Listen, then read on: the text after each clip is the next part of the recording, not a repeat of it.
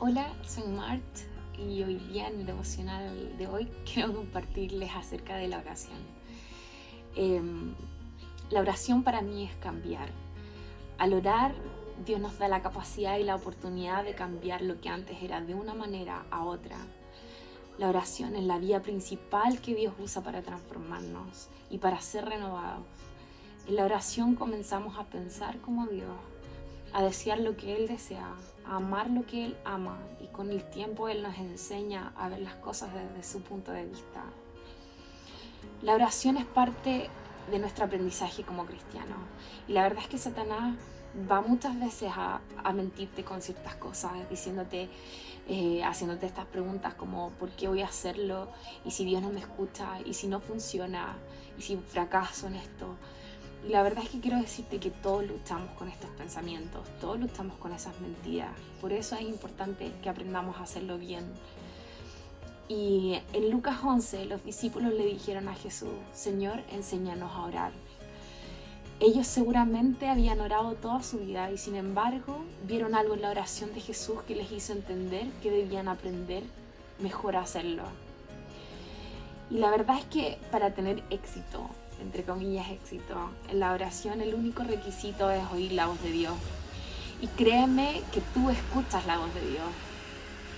Por ejemplo, cuando ves las noticias y ves que hay gente que está muriendo por este virus o gente que está pasando hambre, tu corazón se contrae o es indiferente.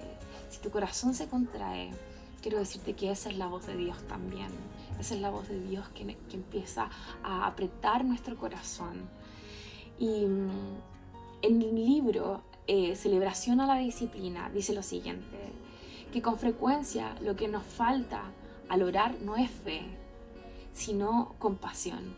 Esto explotó mi mente porque eh, parece que la genuina empatía entre el que ora y la persona por la cual se ora es lo que hace la diferencia al orar.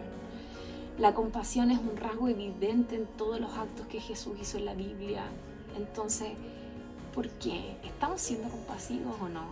¿Estás siendo compasivo o no? Dios me dijo una vez que la oración y la intercesión era ser la voz de los que no tienen voz. Y la verdad es que no se trata de manifestar la voz así como Él quiere esto, él, no, sino que se trata de poder orar y poder ser la voz de oración de una persona que no puede orar o que simplemente no sabe cómo hacerlo. Entonces te pregunto nuevamente, ¿cuánto amor estás teniendo por los demás? ¿Cuánta compasión hay en tu corazón? Un punto que quiero agregar a esto es acerca de la generosidad. Para mí la intercesión y la oración es un acto profundamente generoso, donde dejo a un lado mis necesidades por las de otro.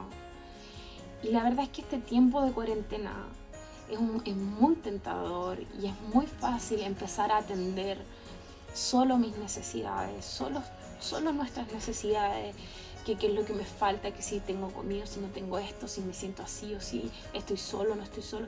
Es muy fácil empezar a atender nuestras necesidades y olvidarnos de los otros. Y me atrevo a decir que Dios nos está llevando este tiempo a un lugar donde la generosidad será un puente firme de conexión pero cuando hablamos de generosidad, inmediatamente, te aseguro que inmediatamente piensas en dinero. Y la verdad es que el tiempo para mí vale más que el dinero. Yo creo que hoy día el que tú te tomes parte de tu tiempo a orar por otras personas, a interceder, incluso llamar, a hacer esos cambios, a, a eh, entregarle parte de tu tiempo a otros, vale oro yo creo que este tiempo vale oro tu tiempo. y mm, en estos tres, Pedro le dice mm, a un mendigo, no tengo plata ni oro, pero lo que tengo te lo doy. Y para mí ese es un acto de máxima generosidad cuando Pedro le dice, la verdad es que lo que hay en mí, yo te lo entrego. Lo que hay en mí, yo, yo te, te lo doy. Y mm, y la verdad es que para mí ese es un acto tremendamente generoso y creo que Dios nos está llamando a eso en este tiempo. Entonces, quiero animarte a que entregues tu corazón a esto, a que entregues tu corazón a Dios para que Él pueda hacer florecer en ti la compasión y la generosidad este tiempo y que te lleve a tener una vida llena de frutos a través de la oración. Así que eso, los amo, un beso enorme a todos. Chao.